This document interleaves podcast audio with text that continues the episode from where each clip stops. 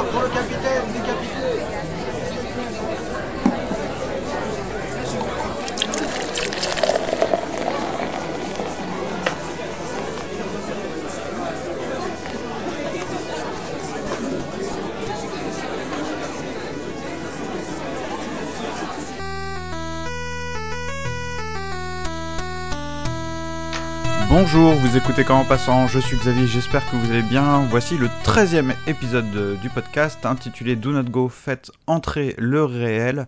Euh, de quoi va-t-on parler En fait, on va surtout parler du regard de l'artiste.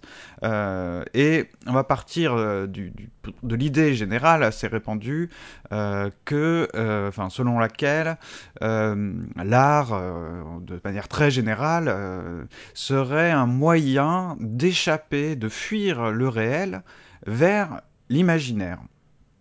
De cette euh, idée, il y a plusieurs choses déjà à en dire. Déjà, euh, il y a une manière de peut-être croire que l'œuvre d'art euh, est une sorte de porte vers autre chose, mais en même temps, on, dénigre un peu par là, euh, implicitement, on dénigre un petit peu le réel en disant que bon, le, réel c'est le banal, c'est le quotidien, et que euh, l'imaginaire, c'est dans l'imaginaire qu'il y aurait des, des richesses incroyables, euh, et que l'invention, la création artistique serait plutôt d'imaginer des choses. Et euh, nous, ce qu'on veut penser là-dedans, euh, ici, c'est de dire que cette manière de voir les choses, c'est pas la manière de l'artiste, c'est la manière du, c'est le regard du spectateur qui, lui, peut-être veut échapper à son quotidien en lisant, en écoutant une musique, en allant au cinéma, en, jouant à un jeu vidéo, pourquoi pas, d'une certaine manière. Euh, nous, ce qu'on dit, c'est que le regard de l'artiste, c'est pas ça. Lui, l'artiste, il n'imagine pas des choses, il les voit. Et qu'est-ce qu'il voit?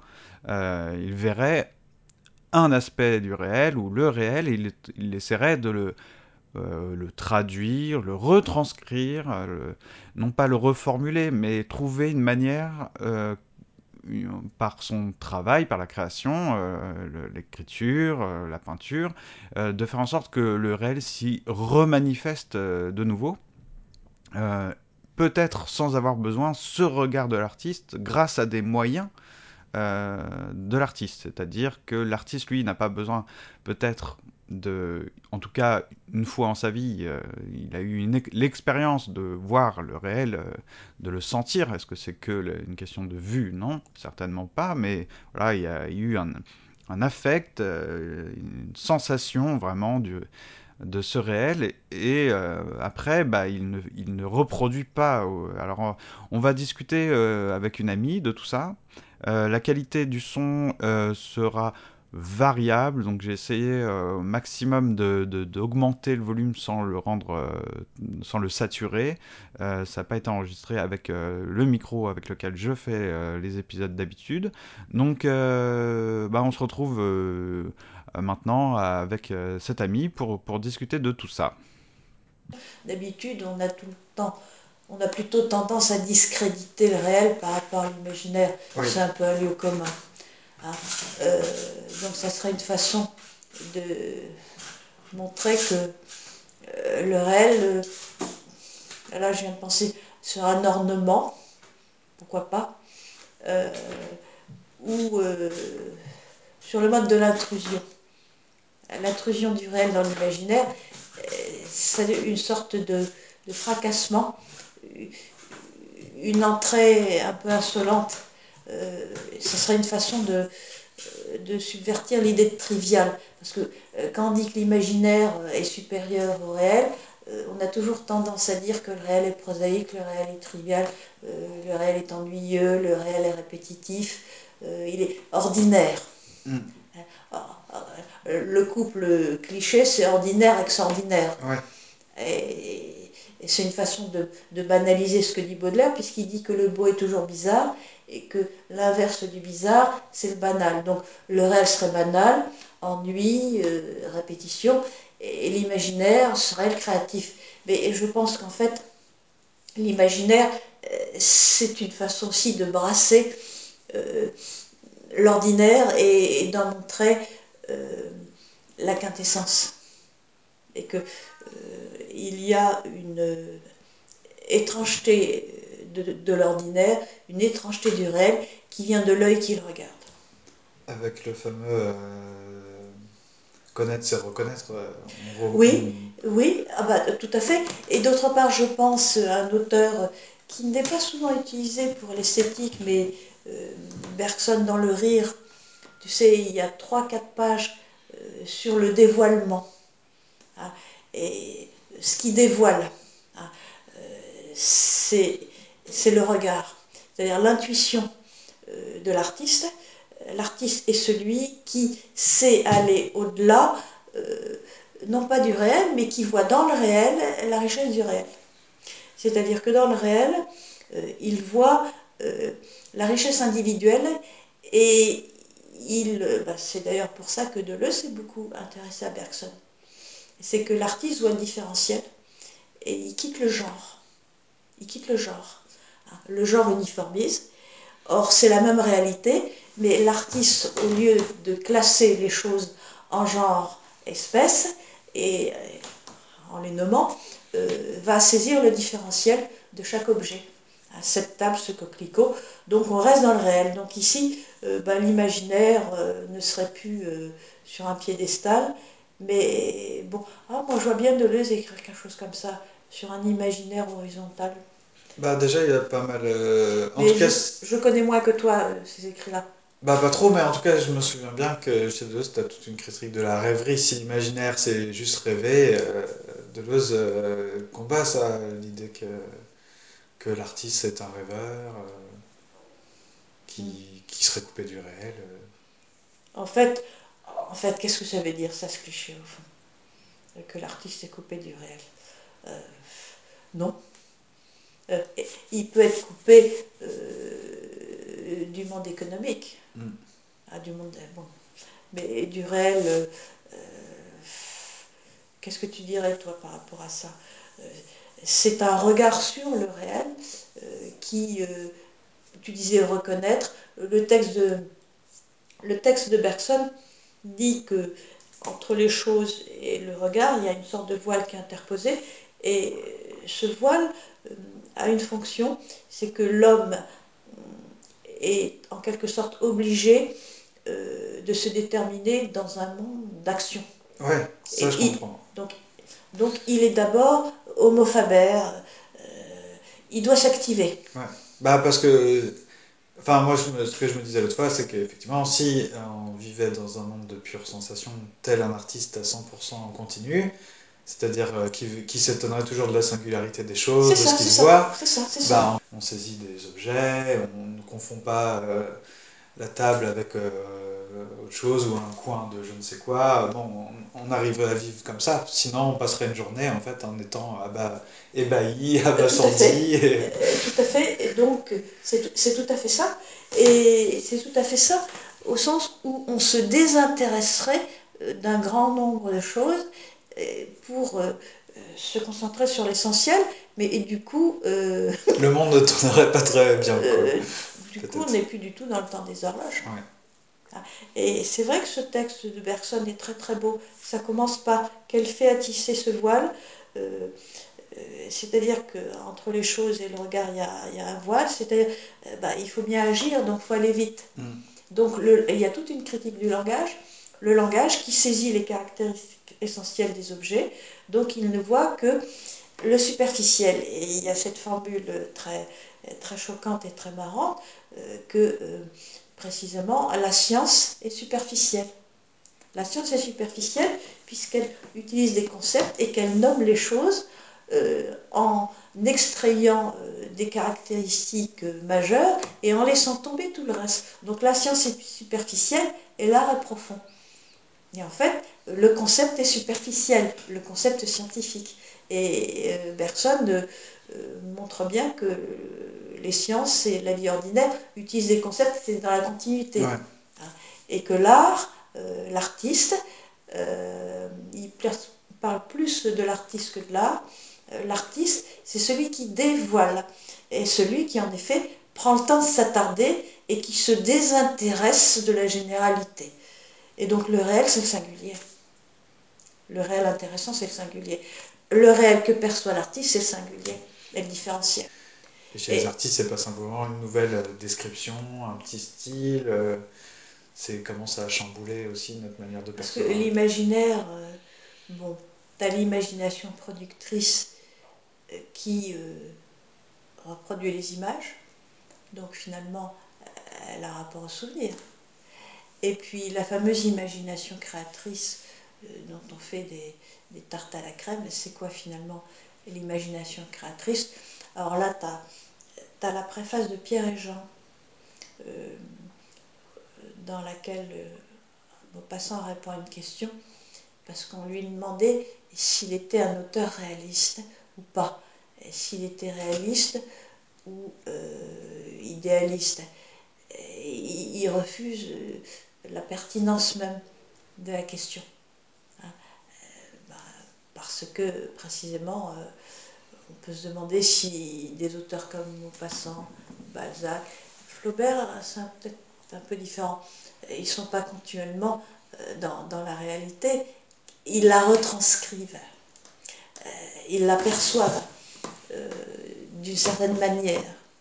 Et quand Proust dit que le réel, c'est la littérature, la vraie vie, c'est la littérature. Ah, voilà. Il dit la vraie vie, c'est la littérature. C'est beau quand même. Donc il s'enferme dans sa pièce, là, qui tapisse. Il dit la vraie vie, c'est la littérature. Moi, on a envie de dire oui. Et pourquoi on dit ça? C'est extraordinaire. Et pas dire qu'il vit dans l'imaginaire, Proust. On peut dire qu'il est coupé euh, du monde euh, économique euh, ordinaire. Mais quand il retranscrit dans ses livres un certain nombre d'affects, d'émotions et de pensées, oui, c'est la réalité. C'est quand on dit, tu disais, on demandait à Flaubert s'il était réaliste. mais parce qu'en fait, souvent, quand cette question vient là, c'est parce que l'opinion commune serait que être réaliste, ça veut dire euh, euh, être conforme à nos perceptions. Euh, genre, une photo c'est réaliste, mais une peinture où les limites vacillent, un trait un peu moins net, c'est moins réaliste. Pourtant, c'est pas, c'est du, est-ce que le figuratif c'est le réaliste alors que. Et être réaliste, ça signifierait hmm. décrire. Alors, si être réaliste, c'est décrire ce qu'on voit, rends compte du. C'est quoi être réaliste si ouais, si c'est que ça. Euh, si c'est décrire ce qu'on voit d'abord, euh, ce que voit Maupassant, c'est pas exactement ce que voit Balzac d'ailleurs. Ah. Donc, finalement, euh, c'est quoi être réaliste? Alors, souvent, quand les gens parlent de l'artiste imaginatif, ils parlent de l'artiste en tant qu'il inventerait. C'est ça. Il invente des choses. Alors, il invente des choses qui n'existent pas. Alors ça, c'est intéressant. Euh, inventer des choses qui n'existent pas. En fait, l'artiste fait exister des choses. Euh, et quels sont les artistes qu'on a tendance à dire idéalistes ou qui se reconnaissent idéalistes? Euh, Ça te vient à l'esprit, toi? Bah Dans les auteurs classiques, pas vraiment. Est-ce que, est Jules Verne, par exemple, ouais, voilà. il a inventé un certain nombre de dispositifs techniques, genre sous-marins, le Nautilus là. Euh, en même temps, il a décrit, quand on lit Jules Verne, il décrit les fonds marins. C'est beau d'ailleurs. Il y a une description de Jules Verne très longue, très luxuriante, qui te décrit euh, des algues, euh, des poissons. donc il y, a, il y, a, une description de la nature. Alors souvent, les gens confondent naturaliste et réaliste. Et bon, c'est vrai que moi, je ne suis pas professeur de lettres, donc je ne vais pas te faire un cours sur le naturalisme et le réalisme, mais un naturaliste, c'est quelqu'un qui va s'attacher à décrire de façon minutieuse la nature. Mais dans la description minutieuse de la nature, il peut ajouter ses émois. On pourrait dire que Proust, quand il décrit certains bouquets ou mm. certains vêtements. Oui, les robes et les couleurs. Ah. Euh, donc je pense qu'ici, il y a la question du regard qui, qui euh, qui s'interpose, le regard de l'artiste. Il est en dehors et en même temps, c'est lui qui, qui parle. Ouais. Mm. Moi, j'aime bien cette idée, en tout cas, mm. de faire comme si c'est comme si on n'était pas là, mais pourtant on, est là. mais on s'efface pour mieux peut-être euh, justement euh, décrire vraiment. euh. Et lorsque tu pensais à. Tu pensais à l'irruption du réel dans l'imaginaire, c'est ça? Dans ta thématique? Bah, euh, l'ima- euh, l'imaginaire, ou en tout cas dans la, ouais, dans l'acte de création. quoi. Bah, J'avais relu là il n'y a pas longtemps, c'est dans les, dialogues, les trois dialogues de Beckett. Il y a trois petits textes où il parle de, de hum, Masson et de connais. van Velde, et où il dit ça que le peintre c'est celui qui euh, euh, restitue ce qu'il a- l'intuition qu'il a eue. Et et il y a un côté, moi c'est pour ça que j'aime beaucoup Moby Dick et tout ça, alors j'ai tendance à les rattacher tous ces textes-là, parce que euh, là Beckett euh, lui dit que. euh, il, alors il dit à propos de Bran van Velt, et dont j'ai plus le souvenir d'avoir vu des peintures d'ailleurs, mais il dit c'est le premier à avoir euh, compris que le peintre était celui qui osait, enfin échouait comme personne d'autre n'avait osé échouer avant, dans cette espèce d'entreprise euh, de, de- impossible de peindre. Il y a tout un truc sur euh, peindre est impossible, on n'a rien avec quoi peindre, Euh, ça va loin, mais c'est obligé pour le peintre. Et moi j'aime bien rattacher cette idée-là à Moby Dick où on pêche, euh, on essaie de pêcher Moby Dick en sachant que c'est impossible de pêcher Moby Dick. Et que pourtant euh, euh, la pensée se fait là-dedans. C'est pas dans l'illusion qu'on va capturer Moby Dick ou dans l'illusion que bah, le chef même chez Balzac, alors je sais que c'est un texte controversé, mais dans le chef-d'œuvre reconnu, chef-d'œuvre inachevé, chef-d'œuvre inconnu, Oui. Il y a cette, il y a cette idée-là que euh, le chef-d'œuvre n'est pas à finir en fait, il n'est pas achevé. Il- Ben, ce qui voudrait dire qu'on n'arrive pas à saisir quoi que ce soit.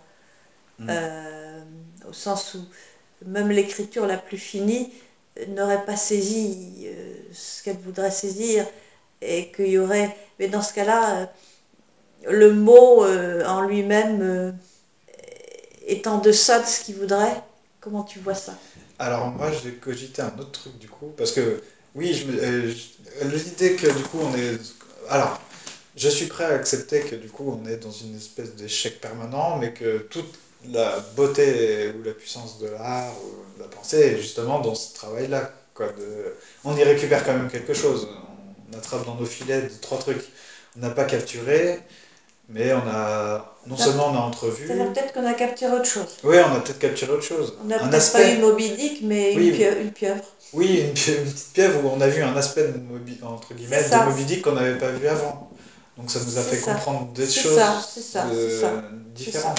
Parce que finalement, euh, Moby. Dick, c'est quand même un roman ex- explicitement un peu quand même philosophique, euh, de, Oui. de l'idée qui échappe éternellement à ma compréhension, c'est Moby Dick et Mm. tout ça.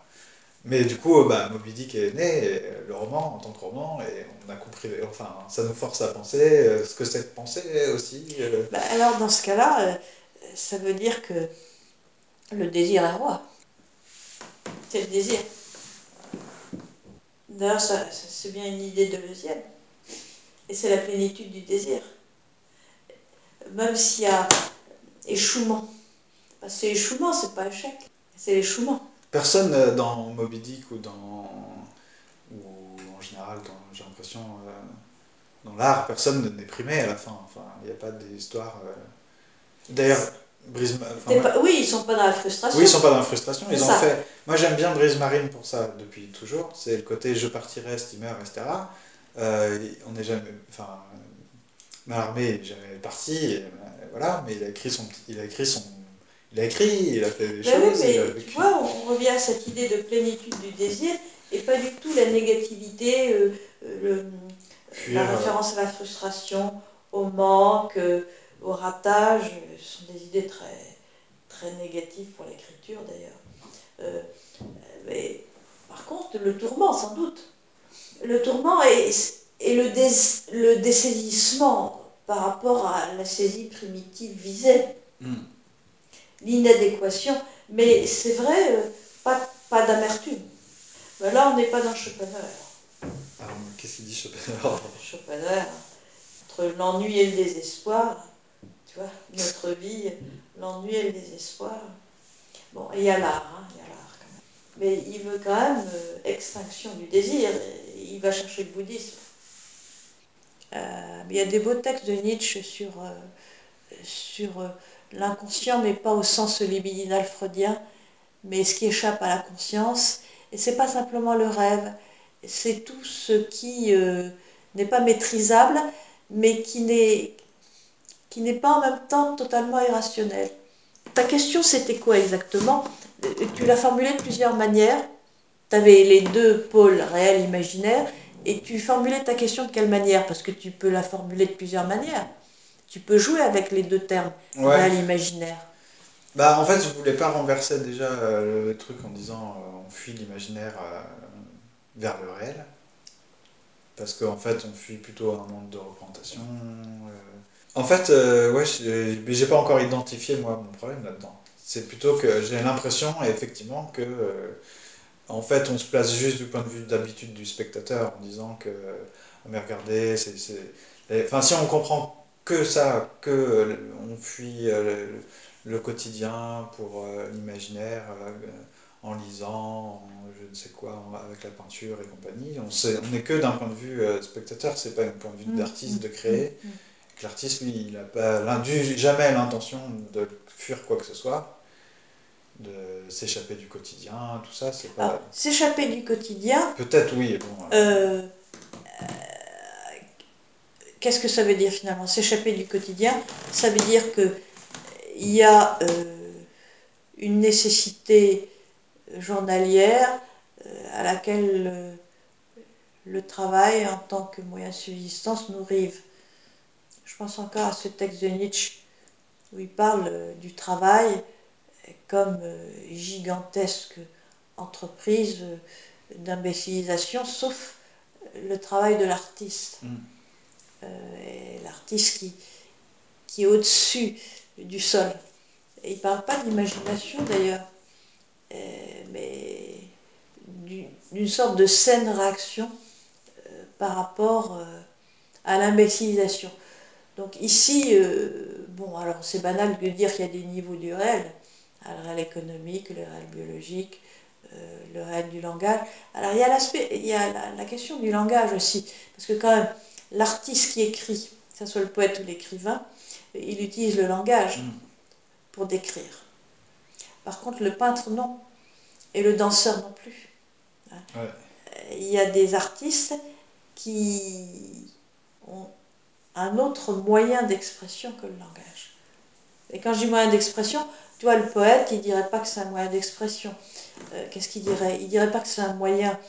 Euh, le langage, en tant que nouveau langage, euh, s'impose. Puis c'est pas le langage conceptuel. Il s'impose euh, euh, pour saisir, pour saisir l'évanescence. La poésie, tu saisis l'évanescence et tu la traduis par l'intermédiaire de mots. C'est pas la même chose qu'un texte discursif de philo, par exemple.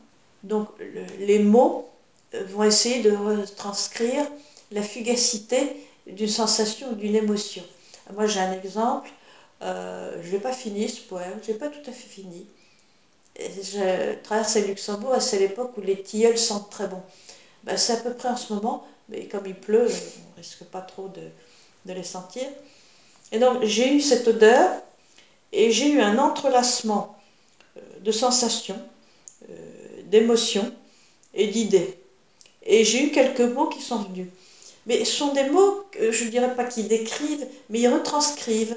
Et euh, le problème, c'est qu'il ne faut pas que les mots figent. Donc, il faut que j'entrelace les mots de manière à retrouver la sensation. Donc, c'est n'est pas du tout les mots du concept philosophique. Voilà. Euh, alors, je réfléchis quelquefois sur euh, est-ce que la philosophie favorise la poésie?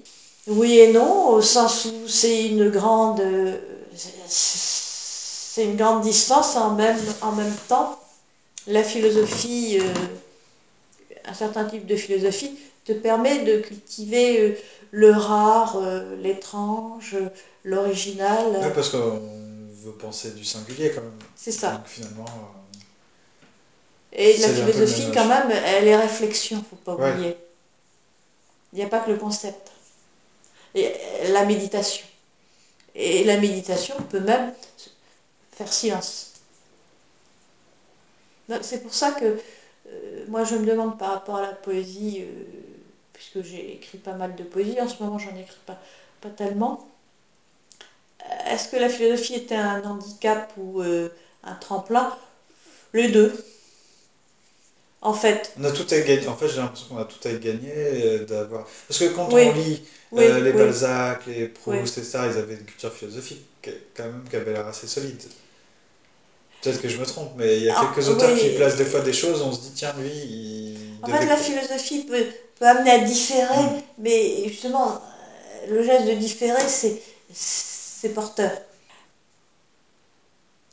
Sinon, euh, par exemple, il y a des banalités qui peuvent être dites et qui sont intéressantes euh, sur euh, les surréalistes. André Breton, l'imagination au sens où elle se détourne de, des images ordinaires. Mais en fait, est-ce qu'ils sont hors réel Est-ce que le surréel est hors réel? Ah, Baudelaire parle de la surréalité quand il dit le beau est toujours bizarre. Mais il dit bien que le beau est, dans la vie quotidienne.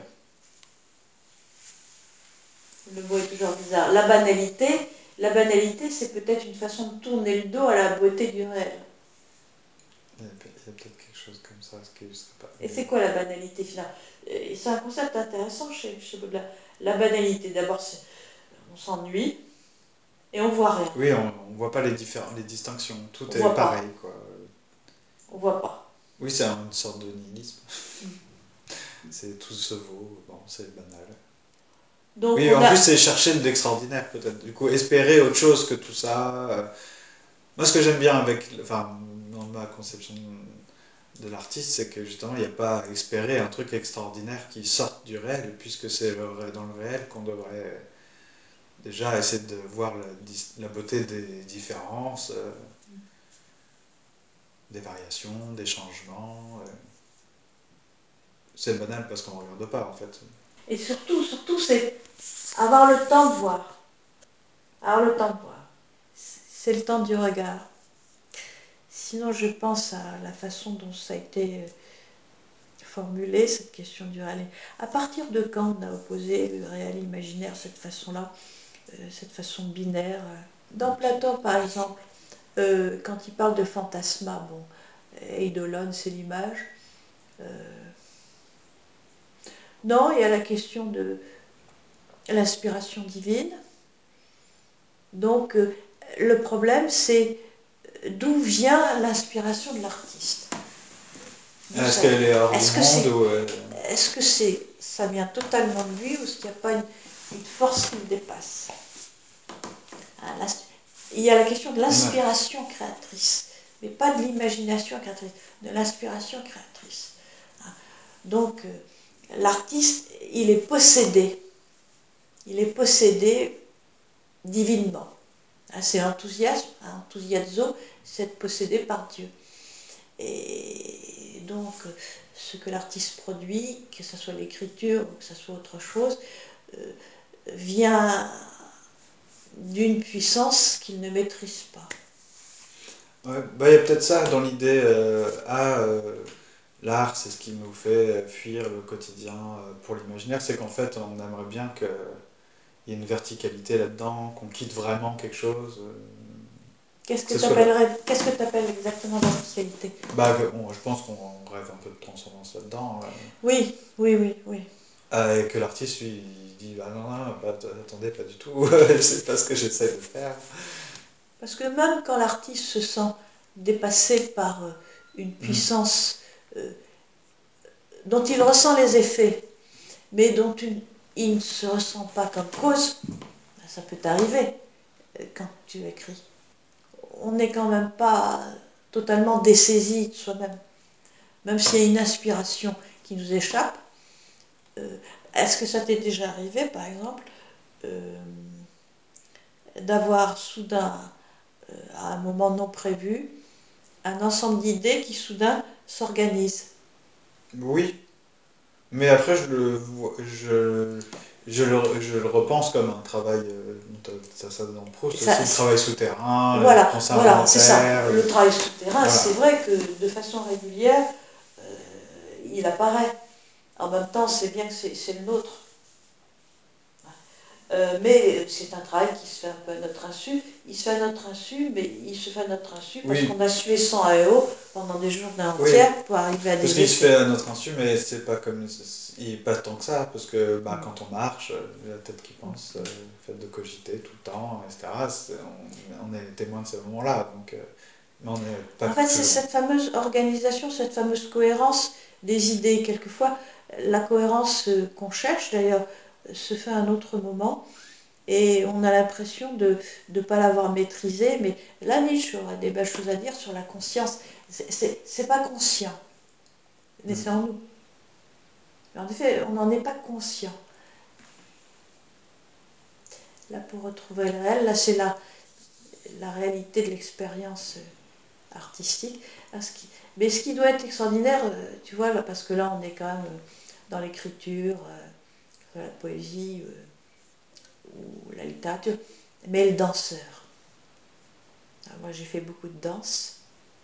Et quand tu danses, t'as pas de mots. Et à une époque, je ne sais plus ce que j'écrivais, mais je pestais un peu parce que je trouvais que le danseur n'avait pas les mêmes tourments que l'écrivain. Parce qu'il y a une jouissance du geste, toujours.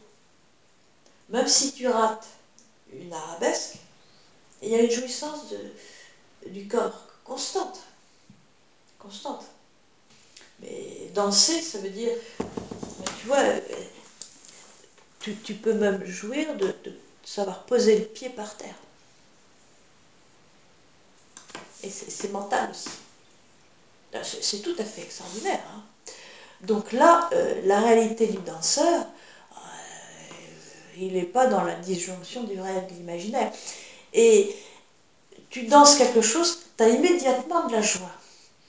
Tu écris quelque chose, tu n'as pas toujours immédiatement de la joie. Mm. Quelquefois oui, quelquefois non.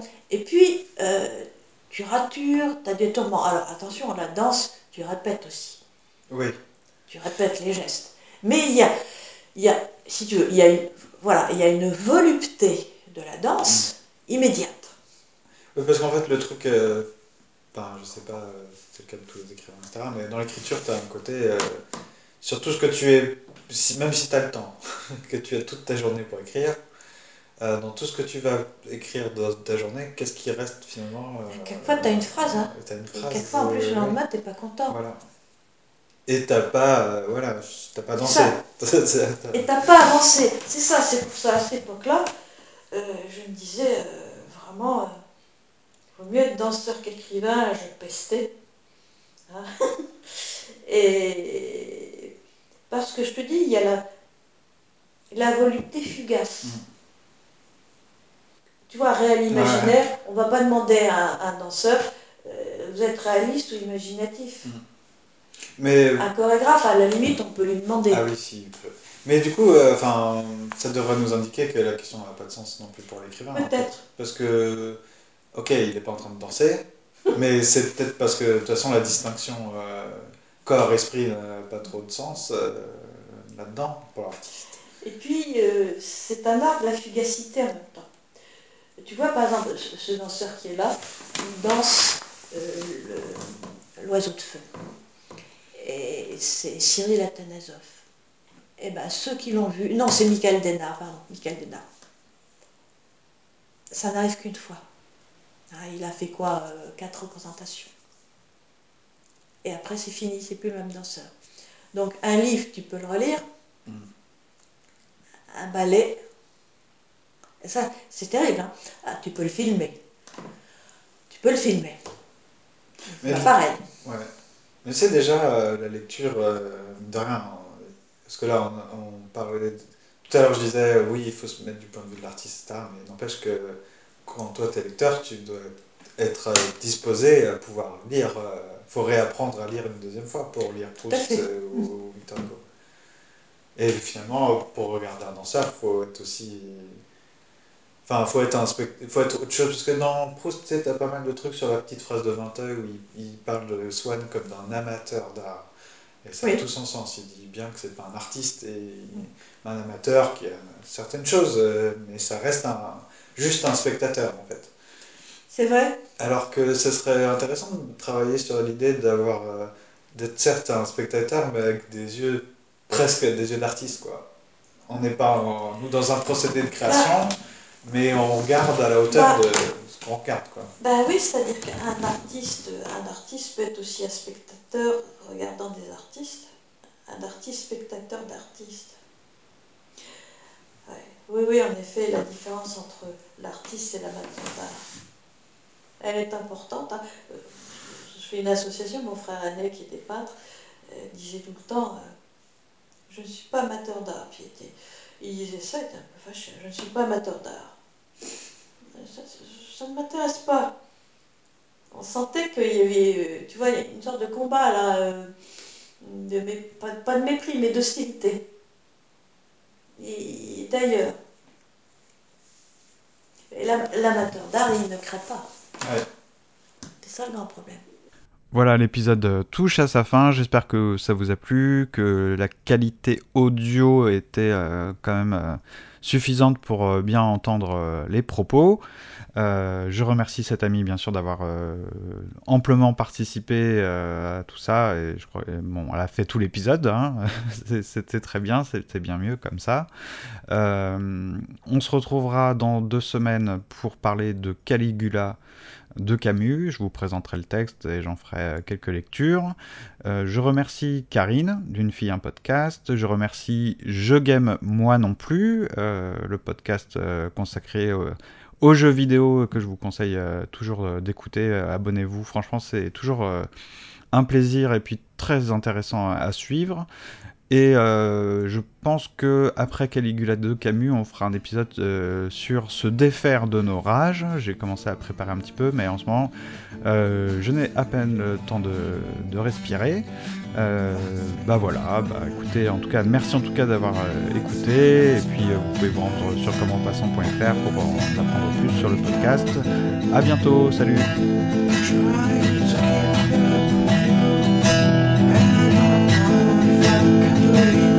Thank